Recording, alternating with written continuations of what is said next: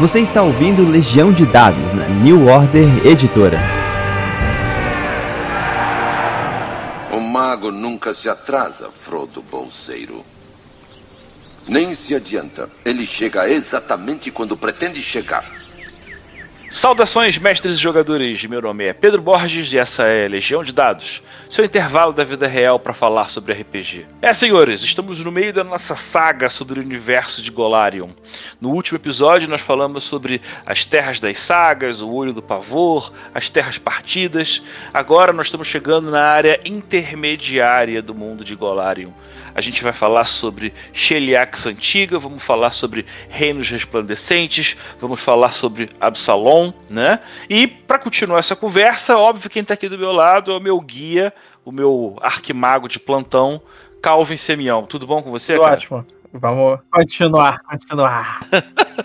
você já, você já admitiu para mim que Sheliax Antiga é o lugar que você mais se amarra, né? Sim. Em especial, o que que, que pega para você que você curte tanto? Eu sou uma pessoa muito ordeira. Aí eu tenho uma, uma preferência por, por reinos tirânicos e, e diabólicos. Eu acho, eu acho, cara, uma parada muito, muito maneira você você é um aventureiro, você, você, você vai se opor a, a, reinos tirânicos. Então eu acho muito bom que, tipo, exista um reino que ele é claramente tirânico, fascista, para você poder dar aquela extravasada e de quebrar tudo. E também tem aquela parada que, tipo, algumas coisas fazem sentido, outras. Porque a, a imposição da ordem, ela, ela é feita. É, é, aquela parada. Ninguém é o vilão da própria história. Ninguém acredita que é o vilão. Ninguém faz o mal porque acha que fazer o mal é, é, é bom. As pessoas, elas fazem o que elas fazem porque elas acreditam que aquilo ou é o certo ou que aquilo vai é, gerar benefícios maiores. E Sheliax mesmo toda é, é, é, exatamente isso. Foi uma família que, para alcançar o poder, para tipo, reunificar um reino que não tinha garantia nenhuma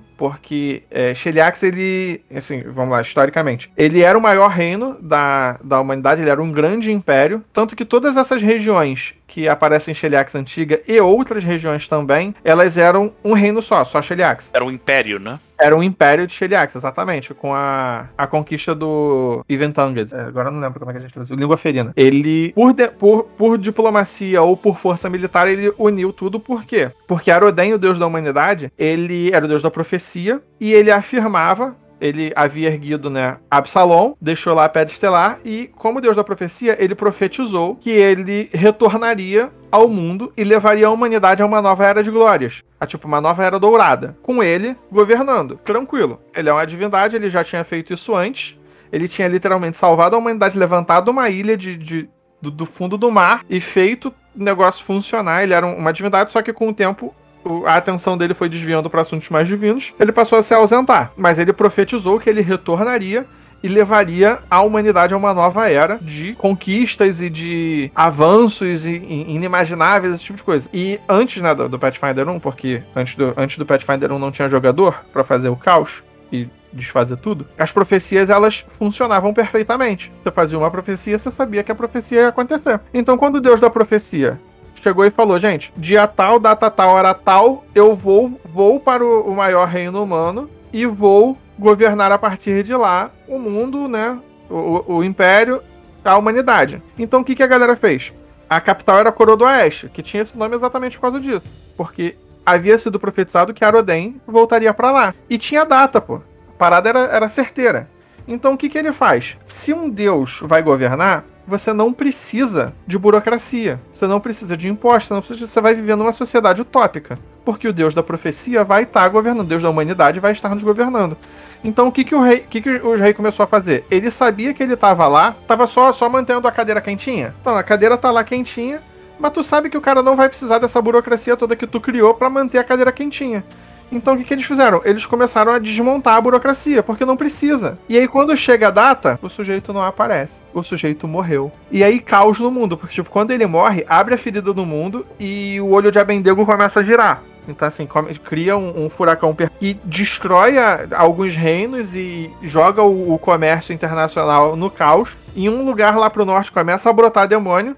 E aquele reino que existia, tipo, a galera tava ali tranquila, vivendo na tranquilidade, sabendo que seria governada por um deus. E o deus morreu. Aí a galera olha pro lado, olha pro outro e fala: É, guerra civil, né? A outra fala: É, guerra civil, vamos fazer o quê? Não tem nada pra fazer. O sujeito sumiu, aquele otário ali não vai mais governar. Guerra civil, vamos lá, galera, guerra civil. Onde é que entra, Então, assim- onde é que entra a três vezes amaldiçoada casa de Trune? Colônias começam a, a se separar. É, é caos.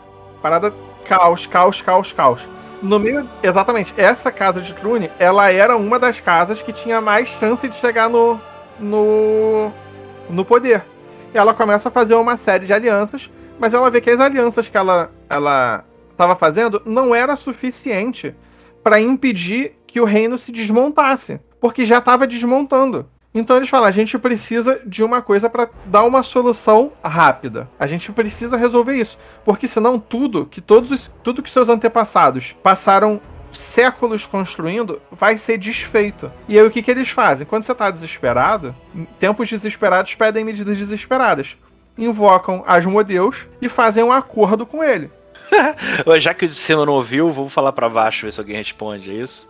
Exatamente. Falei pra cima, cagaram, vamos falar pra baixo ver se ver se resolve. E aí resolveu, resolveu firme o negócio. Mas resolveu, resolveu de um dos conselheiros da Ah. da imperatriz, da, da Magistrix, ser um ínfero do fosso, aquele diabão CR20. Então, um dos conselheiros dela é um cara desse, tipo, que foi pra lá. Ele falou: gente, essas guerras menores de vocês, a gente resolve fácil. Deixa eu invocar aqui uma legião do inferno e vamos resolver esse problema. Resolveu o problema. Tanto que Sheliax é um dos maiores reinos que tem. Porque óbvio, né? Quem tem sem ajuda lá de baixo. Sim, exatamente isso.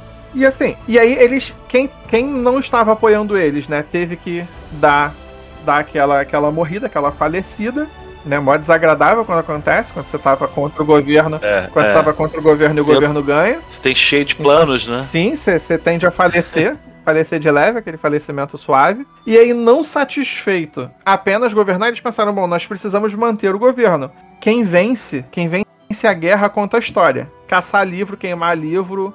Ó, essa história aqui tem que ser de tal forma, reedita, tipo. E eles começaram a reeditar a história do local. A história do, do- de forma que a casa controlar a história, controlar Levante, reinozinho em cima chamado Ravelnel. São duas Adventure Paths. é, elas são simultâneas. Uma é, é Hell's Rebels, Rebeldes do Inferno, uma coisa assim, que é a que cria Ravelnel. Eles descobrem que no pacto que a Casa Trune assinou, Ravon- a a região de Ravonel não tava, porque pega ali das montanhas Menador pra baixo. Aí eles falam, pô, se a gente não tá no pacto, a gente é livre.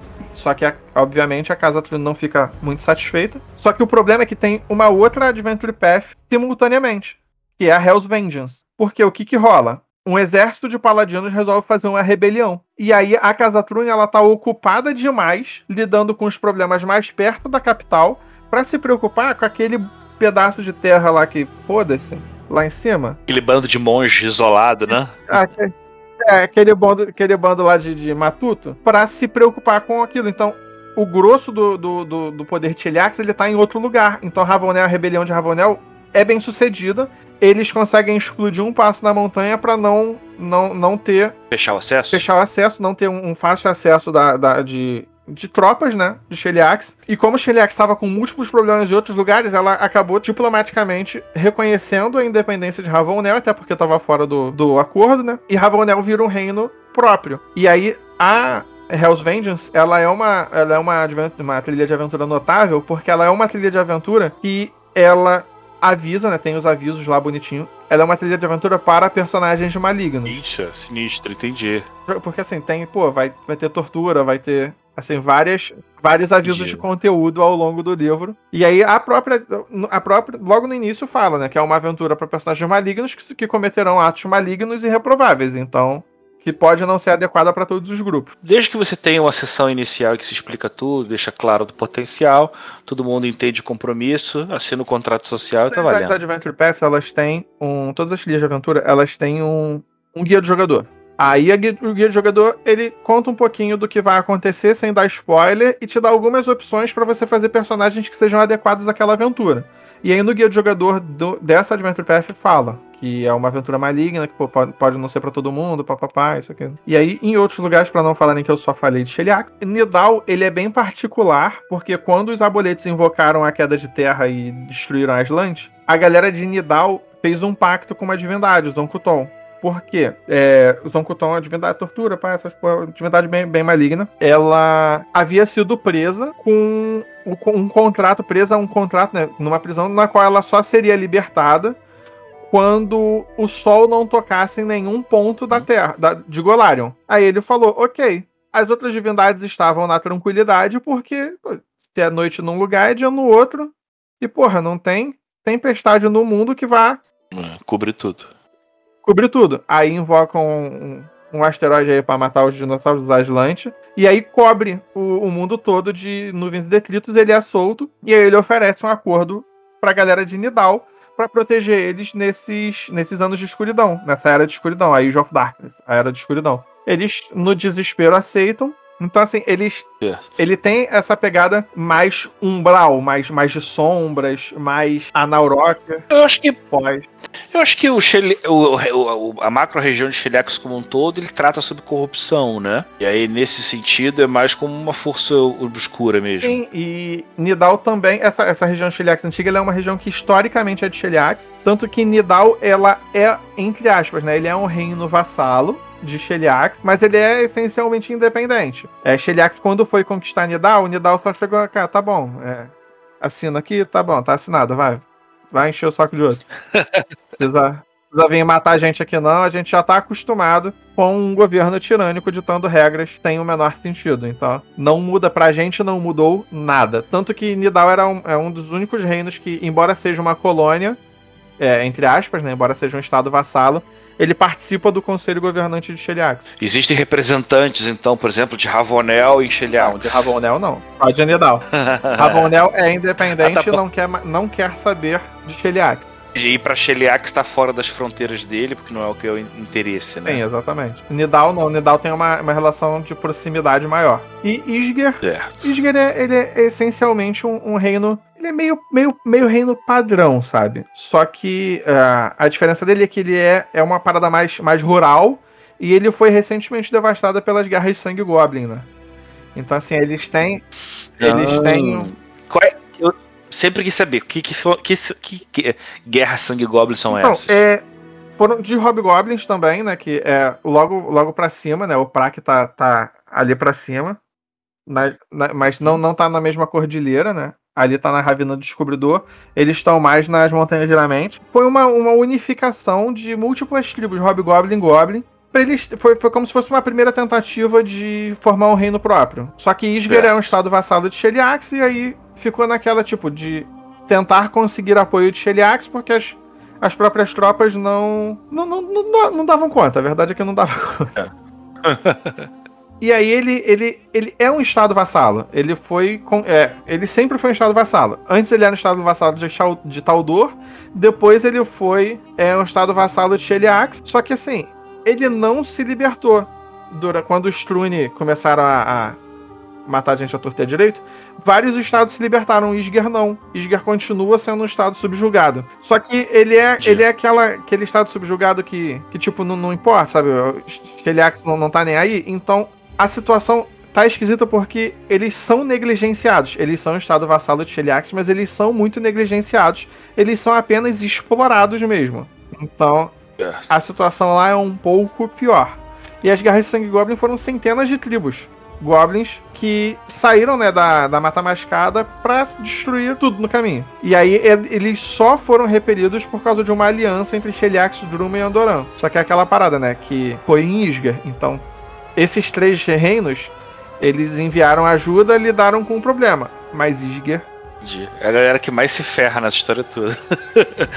você tá oprimido pro Império Infernal, você tem Exatamente. tribos hobgoblins do outro lado, ninguém vem pra ajudar Sim. você. Mas ó, ninguém vem ajudar você não, porque com, com, como milhares de crianças ficaram órfãs, a igreja de Asmodeus, sempre preocupada aí com o bem-estar social, Entendi. ela se ofereceu para suprir essa necessidade aí de órfãos e ela funda uma rede de orfanatos, né, para dar aquela cultivada da galera.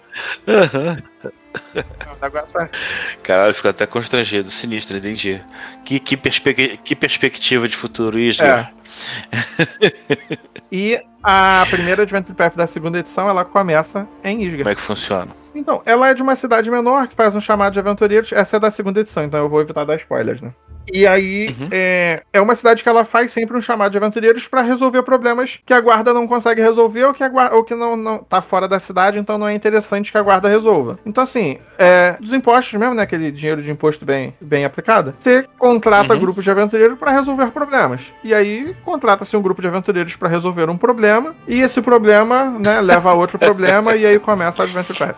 Mais uma vez, Isger se dando Esse mal. Caísger é um local assim que, tipo, pô, pra se dar mal, tem um que ganha. Tem um que ganha no, no quesito se dar mal. Mas ele tá, tá ali no, no top Não é 5. isso. É, fechamos Cheliax? Fechamos esse Eliax. Lindo, lindo. Gostei, cara. Dá pra fazer muita coisa. Tanto explorando o lado da maldade, como enfrentando ela. Muito divertido. Mas chegamos agora aos Reinos Resplandecentes, né? Imagino que, como o nome diz, é o lugar mais tranquilão, mais evoluído. Não, não. Pior que não. Que droga, errei. O local, o local mais evoluído socialmente tá em Umuang, que é uma cidade-estado. Em Umuang é o local mais desenvolvido socialmente.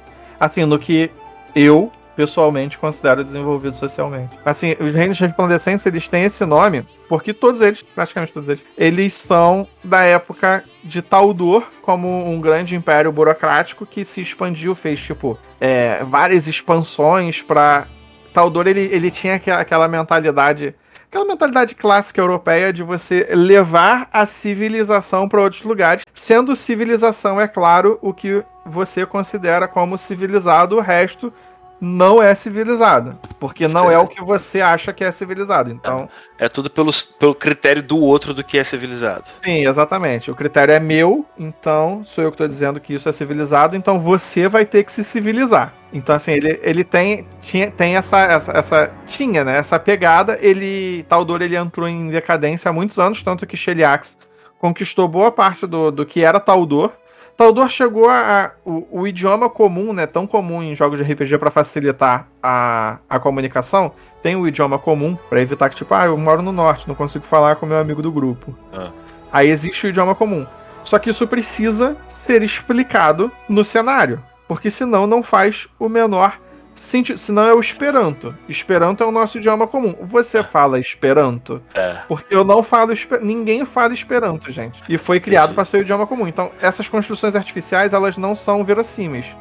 Então, o idioma comum é o Taldani. Por quê? Porque Taldor resolveu, tava com dinheiro de sobra, tá com gente pra cacete, resolveu que ia levar a civilização ao resto do mundo. E aí ele foi dominando a- até chegar lá do outro lado. Então, assim, as pessoas falam Taldani por causa disso. Por causa desse- dessas, desses exércitos de expansão. Que alcançou todos os cantos do Golarion. Não chegou a alcançar todos os cantos, mas foi longe. Foi longe, ó, porque pega a parte ali de Sheliax toda, toda a parte de Sheliax, vai até lá os reinos fluviais, até um pouco em cima, às vezes, dos reinos fluviais. Passa pelo lago Encartão todo, chega chega perto de Varizia, não chega a chegar em Varizia, não. Então, assim, tirando lá a Terra das Sagas, todo mundo tem uma, um negocinho de Taldor. Certo.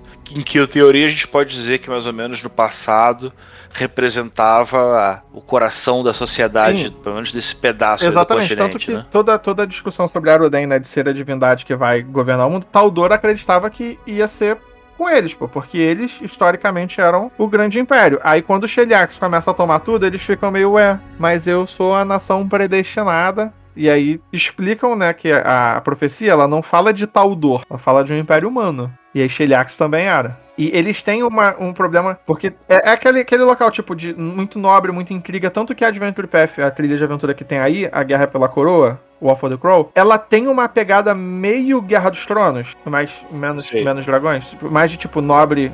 É, intrigas nobres, múltiplas facções, isso, aquilo, pá. E aí os jogadores eles têm que fazer com que uma pessoa específica ascenda ao trono. Porque ele tem aquelas para aquelas regras antigas que, tipo, tem que ser um filho homem, que papapá, isso, aquilo, só que a pessoa é mulher, aí dá aquele problema. E aí a aventura toda rolando. Agora com, com essa mulher no trono, espera-se, teoricamente, que Taldor é, volte a uma nova era de prosperidade. Tem muito esse negócio de tipo. Todo mundo tem, né? De tipo, tentar voltar. É. Make USA Great Again. É, né? Tentar voltar. Recuperar alguma Uma, glória, uma glória passada, passada. né? exatamente. Esse negócio de recuperar glórias passadas é muito, muito importante nessa, nessas, Né? Legal. ne- nesse reino, né? Em Taldor. Você falou de, de que Isgar era o mais fudido, então vamos para o reino que ganha o prêmio de ser o reino mais ferrado de todos. Caraca, nem isso o Isger consegue. Sensacional. Não. o reino mais ferrado de todos é Gaut. Ah, legal. Lá no extremo Isso. leste. Gaut, ele pensa numa re- pensa na Revolução Francesa. Então, Uhum. pensa no terror. Confusão, Isso. caos, ninguém sabe do futuro. Então. paradigmas todos destruídos. Não acabou. Continua. É, é uma revolução francesa que não para. Então, assim, ao longo da história, Pô, é um pesadelo esse lugar. são então. golpes dentro de golpes. Tipo, a, a galera faz uma revolução pra, pra conseguir alcançar o poder, alcança o poder, e aí tem outra galera que faz outra revolução pra conseguir alcançar o poder e fica esse negócio. E tipo, quando você chega no poder, você tem que matar os seus, os seus oponentes, né? Porque senão eles vão fazer uma revolução pra, pra, pra te tirar de lá. E aí, tipo, o negócio é tão, tão confuso lá que já aconteceu, tipo, de, de covens, né, de, de estrigas, chegarem ao poder através, tipo, múltiplos golpes políticos e, revolucionários conseguirem chegar ao poder. E lá eles criaram um negócio que é chamado a solução. A solução final não, é. As lâminas finais. Solução final é um negócio nazista, gente, desculpa. As lâminas finais, que são guilhotinas mesmo, só que quando a pessoa perde a cabeça ali na lâmina final, a guilhotina prende a alma dela dentro da, da guilhotina. Então, assim, não dá pra ressuscitar aquele sujeito. É, é, é pra ma- matar, matar a, o adversário e o adversário ficar lá morto. Não é pra ele voltar depois. Não é pra ressuscitar esse desgraçado depois. É pra morrer, morreu. E aí fica essa parada. Tanto que, tipo, é, é, é, um, é o caos social permanente em Gaut. Então, assim, ele ganha o prêmio de local mais ferrado. Você tem então uma multiplicidade de, de pequenos grupos que ao longo dos últimos anos vão crescendo e, e, e- e- aonde rola porrada tá crescendo de um outro lado que daqui a 10 anos vai ser quem vai atacar você. E isso é desde a Ascensão Trune. Então isso faz mais de 100 anos deles estarem nesse negócio de golpes e contra-golpes há mais de 100 anos. Eles não têm Entendi, entendi. estabilidade social nenhuma. Estabilidade social é só- são só Entendi, duas palavras é. sem conexão no idioma deles. Vamos combinar que Gaut há 100 anos atrás sofreu um problema de superpopulação, né? E que agora deve estar. Então, aí no, no próprio lore do cenário fala, né, que tipo, quem podia sair de Gaut, saiu. Porque a primeira rebelião começa a matar nobre, né? Normal. Já tem alguma Adventure Path sobre sobre Não Gaut? tem, Poxa, não tem você- Adventure Path em Gaut, mas eles anunciaram. Você tá familiarizado com os módulos? Eu não, eu não sei nem, Não. nem, nem saber dizer os nomes aqui, mas eu sei que tem Então, as linhas. A linha dos módulos, elas não são Adventure Path, elas são aventuras. É como se fosse um livro de Adventure Path. É uma aventura. Como se fosse uma aventura, é, aventura Sim, isolada. E é a linha que a New Order, nesse último financiamento coletivo, alcançou a Python. Então, assim, todos os, os- os módulos da segunda edição, eles já estão traduzidos, eles estão sendo revisados e diagramados, eles vão ser liberados até setembro. E aí a gente alcançou a Python nesse, nesses módulos. São aventuras simples. É, simples não, né? É, são pequenos arcos, normalmente uns 3, 4 níveis no máximo. Um negócio assim. Anunciaram. Aí acho que tem. É, Pendor da Pedra Pestilenta, né? Que leva do primeiro ao quarto nível. Aí tem Problemas em Otari, que leva acho que do segundo ao quarto nível. Ah, tem a Defluência, que leva acho que do quinto ao oitavo nível. Tem a Malevolência, que. A Malevolência, gente, foi a última que eu traduzi, agora não tô lembrando. Acho que é do terceiro. Do terceiro ao sexto, do terceiro ao sétimo nível. Um negócio assim, do terceiro ao oitavo, quarto ao oitavo, não lembro agora, mas é, é assim, intermediário. Mas os módulos, eles tendiam a ser, na- até agora na segunda edição, de níveis um pouco mais baixos. E mesmo na primeira edição, era muito difícil você ter alguma coisa acima do nível 13, porque a, a primeira edição de Pathfinder ela sofria exatamente o mesmo problema que o D&D 3.5. Quando você passou do nível 13, já esquece, já, já o negócio já desanda. É, acho que o, o problema quase sempre vem pelo, pela limitação, né? Pelo funil, que é o mestre é um cara só, os jogadores são seis. E aí, a partir do momento que cada um deles ficar bom numa ficha de personagem que tem um milhão de opções, ou o mestre é um cara genial e vai fazer número de fichas igual e vai pensar em mil coisas ao mesmo tempo. Né? Invariavelmente, o fato numérico de ser vários jogadores e um mestre, hora Isso não de dá, fato né? pesa, mas a matemática do jogo também não ajuda. A matemática Perfeito. do jogo dá uma. É complicado. Chega ali no nível 13, 14, principalmente conjurador na primeira Tru- edição. Trunca Fica mesmo. truncado. A segunda edição ela tem muito menos esse problema, tanto que as Adventure Paths todas elas passaram a ser até o vigésimo nível. Na primeira edição só a Ira dos Justos vai até o vigésimo É. nível. É, Muita, é, é, existe uma tendência geral do RPG da- do dia 5 anos pra cá, pra agora, deles darem uma chatada no, no espaço de evolução, né? Justamente pra poder diminuir a diferença de poder do primeiro nível pro vigésimo nível, qualquer que seja. Isso realmente é uma tendência, mas eu não acho que o Pathfinder segunda edição ele tenha dado essa achatada. Ele deu uma planificada na matemática. Então assim, a matemática ela passa a se manter. Você consegue fazer um personagem que se mantém matematicamente em todos os níveis. E outros sistemas eles fazem isso simplificando muito. Por exemplo, o D&D quinta edição, ele dá uma simplificada muito forte para você conseguir manter isso e mesmo assim quebra. Claro, você se você quer otimizar seu personagem, você vai conseguir otimizar seu personagem. Mas isso não significa que um personagem não otimizado, ele vai ser inútil. Aí, por que que eu tava falando? É, a Paizo anunciou um desses módulos em Gaut, se eu não me engano, no 16º nível, 16º e 17º nível. Então, assim, vai começar o arco no 16º e 17º nível, em Gaut. Inferno no céu. A é isso gente aí. tá... Eu acho que vai ser alguma coisa quanto a tentar destruir uma, uma lâmina final pra resgatar a alma de algum revolucionário. Vai ser, eu acho que vai ser um negócio assim. Mas eu tô chutando. Assim. Maneiro, maneiro. Eu, eu já jogaria isso. Tem. Mas, cara, tem um monte de lugar aqui, né? Eu lembro, que, eu lembro de uma aliança entre Sheliax, Druma e Andoran, né? Sim, sim. Qual- O que, que, que existe em comum entre Então, esses lugares? Andoran era uma colônia de Sheliax. Só que quando a ascensão Trune começou, Andoran virou assim, tipo, pro lado, pensou, pô, por que, que a gente vai deixar os nobres governarem a gente se a gente pode governar a gente? E aí Andoran é uma democracia. Olha. É raro, é raro no, no- no mundo medieval, né? Mas Andoran, Andoran é. essencialmente é uma democracia. Eles votam. Não, não é uma democracia tipo todo mundo vota em todo mundo. Mas é uma democracia nos moldes iniciais da democracia, sabe?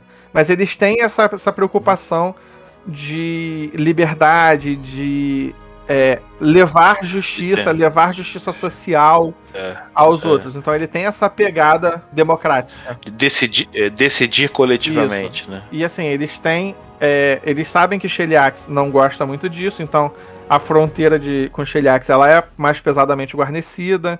Eles têm todos os problemas, porque, por exemplo, eles tinham os corsários para atacar o comércio de escravos. Então, assim, é aquela parada, não é meu.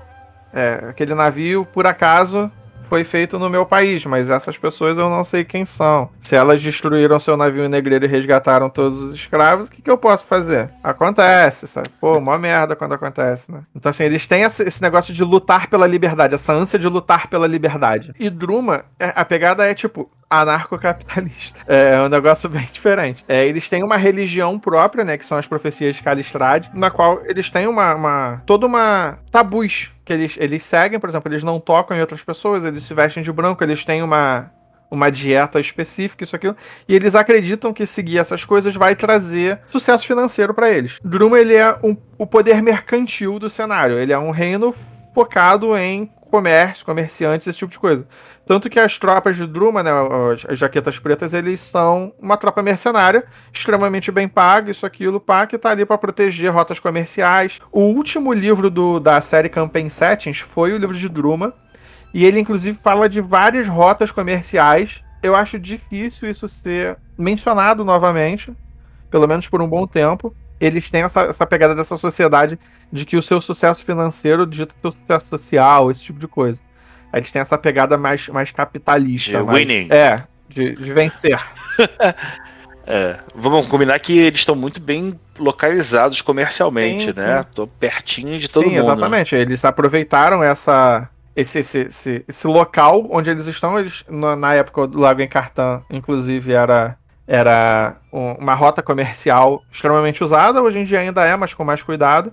Tanto que a capital de Druma, Kerse, fica no, na foz de um rio, que é para pegar todo o comércio de Druma no interior, pegar ali a foz e já jogar pro Lago Encartã. Comércio, comércio ensandecido. Legal. E os dois reinos que sobram, porque precisa ter, né? É as Montanhas dos Cinco Reis, que são o Reino dos Anões. E aí Hum, a história do, dos cinco. Porque são cinco reis, né? Que são é, na jornada para o céu, a busca pelo céu dos anões, eles saíram em diversos pontos, eles estavam no subterrâneo. Torag falou que era para eles subirem, eles, uma galera subiu, uma galera não, isso aquilo. Pá. A galera que subiu chegou em vários pontos e aí construiu as cidadelas do céu. E aí fizeram uma aliança, aquilo tanto que ele tem um formato mega estranho, né? Porque segue o a, a cordilheira, né? Eles estão ali na, nessa cordilheira, aquela parada Reino de Anão, meio que clássico, né? Claro que existem múltiplas culturas de anões, mesmo dentro das Montanhas de Cinco Reis. Então, assim, tem os anões que pô, vivem no alto da montanha, tem os anões que vivem na superfície, tem os anões que vivem no subterrâneo. Então, assim, cada um deles tem, tem particularidades próprias, tem uma cultura própria, e eles ficam é, aí, né? Eles têm aquele negócio de, conforme. Depois que eles subiram, eles perceberam que boa parte da, da, da arquitetura dele, das coisas que eles faziam antes, era mais. era melhor. Era, era de maior qualidade.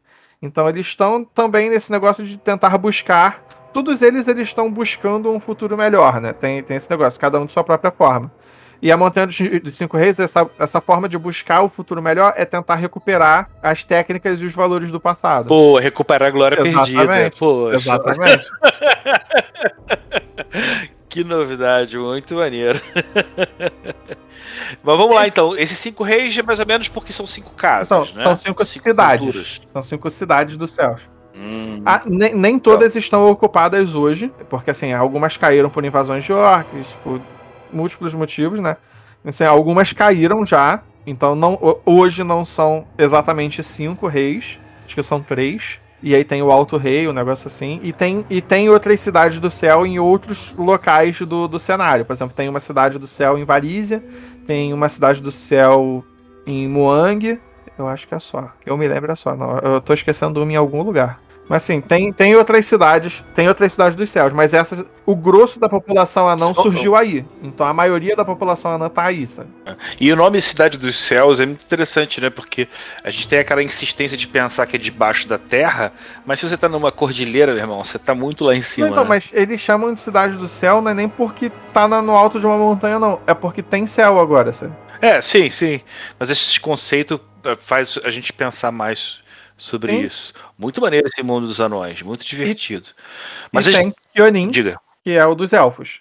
É na Floresta Verdurana? Não. A, a, a Floresta Viridante é em Taldor. Kionin é ali no espinheiro. Kionin é uma floresta, tem uma floresta, né? Mas a, a parte ali mais ao sul, que é o espinheiro, ela tá dominada uhum. por um Lorde Demônio Nascente, que é o Arrasa Árvore.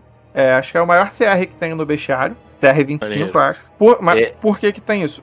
Os elfos engolaram, eles são alienígenas. É, eles, hum. li eles literalmente são alienígenas, eles são de outro planeta, eles são de Castrovel. E aí eles. Mas, mas no conceito sci-fi ou num conceito mais de multiverso? Não, não, no conceito sci-fi, literalmente outro planeta. Entendi. Tipo, eles são de Vênus. Se botar na, na ordem que a gente okay. conhece, Castrovel, Uhum. segundo planeta, eles são Vênus. Aí, Castrovel, ele tem uma sociedade própria, mais explorada, obviamente, em Starfinder, que tem essa pegada mais, mais, mais sci-fi. Mas os elfos, eles são de Castrovel, de Castrovel e eles estavam na... Eles vieram para Golarion é, através de portais, né, que são os Ayudara. Só que quando, lembra da queda da Terra, eles havia... É, quando, quando eles perceberam isso, o que os elfos fizeram? Bom, não é minha casa, tem os portais aqui, então, brother, o bagulho ficou doido aqui, o problema é de vocês. Vou voltar pra casa. Vou me embora. E assim, houve um êxodo dos elfos. É. Vamos, vamos combinar, é, é, é, isso que os elfos fazem sim, de melhor, sim. né? Mas então, isso aí em Avistânia. Em Muang a situação foi completamente diferente, os elfos ficaram. Aí, aquele negócio de culturas. A cultura dos elfos daí de Kionin, eles voltaram e deixaram só aquela galera, tipo, pra constar, pra, pra cuidar dos negócios. Só que nessa, nessa longa estrada da vida, um Lorde Demônio Nascente, que é, é um, um demônio que ele é poderoso o suficiente para ter adoradores e conceder poderes divinos para eles, mas ele ainda não é poderoso o suficiente para ser considerado um Lorde Demônio propriamente dito, que seria uma divindade menor. Então, assim, ele tá no caminho. Ele tomou essa parte sul de Kionin formando um charco, né? Que ele, ele é muito ligado a esse negócio de, de corrupção vegetal, esse tipo de coisa. E aí, quando os elfos voltaram, tipo, a situação lá normalizou, vamos começar a voltar. Eles voltaram a ocupar, eles perceberam que tinham perdido uma parte do, do reino deles, uma parte para avanço humano, outra parte para esse demônio, e eles precisavam impedir que esse demônio continuasse avançando. Então eles estão nessa tipo de, de tentar lutar contra o, o, um demônio extremamente poderoso. E eles são meio isolacionistas, tem a cidade de Ouro Verde, que é onde eles aceitam, né, gente, pessoas de outras é raças. É o único ponto que a humanidade, que os outros povos conhecem oficialmente. Eles, eles tendem a se manter um pouco isolados. Aquele elfo, elfo mais clássico, né? Isolacionista, pelo menos a, a cultura é. de Kionin, dos elfos de Kionin, é assim. Entendi. Culturas de elfos de outros locais, existem elfos em outros locais que eles possuem uma cultura completamente diferente. Mas nesse, nessa nação, eles tendem a ser um pouco mais isolacionistas, um pouco mais próximos do elfo clássico. É. Embora mesmo assim eles ainda possuam suas peculiaridades. O né? é, que, que é Sarcemaranha? É exatamente um. Esse ponto do, do espinheiro onde fica. O demônio lá, o vilãozão. Isso. Muito bom. Fechamos os reinos resplandecentes? Só lembro da de relevante, né, que teve uma mudança significativa no cenário, que algumas Adventure Paths, algumas trilhas de aventura, elas são mais para manter o status quo do que para mudar alguma coisa. Então, tipo, Giant Slayer, Matador de Gigante, ela é muito manter o status quo, tipo, fazer com que as coisas continuem sendo como elas são. Aí o seu sucesso não, não muda o cenário. Então, então vamos para Absalom, para o mar interior, né? Absalom e a ilha de, da, da Pedra Estelar, ela tem o mérito, né, de macro-região de ser uma única nação. É a única das macro-regiões que é uma única nação. Porque ela é conhecida como a cidade no centro do mundo. Tanto porque, tipo, se você olhar o mapa, ela tá ali no meio. Começando pelas razões óbvias. Quanto por como ela tá ali no meio do mar interior, ela tá numa posição extremamente privilegiada porque todo o comércio entre continentes e entre Ocidente e Oriente meio que passa por ela. Então, assim, é um local onde você pode encontrar todos os povos, onde você pode encontrar todos os idiomas. Ela é uma nação essencialmente artificial, porque essa ilha não, não existia. Foi Aroden que levantou essa ilha fundo do mar. Quem é Aroden? Aroden, é o deus dos humanos da profecia. E, aí, e essa rocha que ele, que ele levantou parece que eh, fez com que ele virasse um deus pessoas que passem dentro da cidade de Absalom, que é uma cidade, é, é tipo a metrópole uma metrópole gigantesca. Pensa em, sei lá, Águas Profundas, Portal de Baldur, é, Valcária. Essas, Constantinopla, essas... porra. Constantinopla, sim. Constantinopla, que é, que é exatamente a conexão entre, entre Oriente e Ocidente. Assim. É, ela é essa cidade gigante, só que ela, na primeira edição, passava a impressão que a Ilha de Pedra Estelar era Absalom pronto e acabou. A gente sabia que tinha outras coisas, mas elas não eram é, não eram detalhadas. Não, não, não, não se dava atenção a elas. A atenção toda estava voltada para Absalom. A gente sabia muito sobre Absalom, mas sabia muito pouco sobre o resto da, da Ilha Estelar. A Paizo, ela tem mostrado que isso ela tá buscando resolver isso pela própria segunda Adventure Path, né, que é a Maldição de Extinção, tô jogando inclusive, que ela toma o cuidado de não passar por Absalom.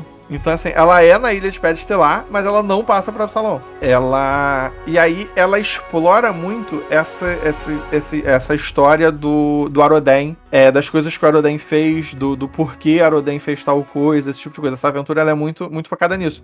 E as pessoas, elas só conhecem essa, essa Adventure Path, essa trilha de aventura, como a aventura do circo. Sendo que o circo, o circo, ele é mais um um pano de fundo. Pro, é, a explicação para os jogadores estarem de fato viajando e indo de cidade pequena em cidade pequena. Então, assim, ele é um plano de fundo. Ele, você pode dar uma grande atenção ao circo se você quiser, mas se você não quiser, você pode se focar na história também, que é uma história bem interessante. Envolve as torres eônicas, envolve Aroden, envolve tipo as coisas que Aroden fez, esse tipo de coisa. A terceira. É, a New Order vai abrir outro financiamento coletivo, acho que mês que vem para que é o financiamento coletivo do guia e dos guias, né? Embora ele tenha ido muito bem, ele não liberou toda, a, toda essa trilha de aventura da é. Maldição de Extinção.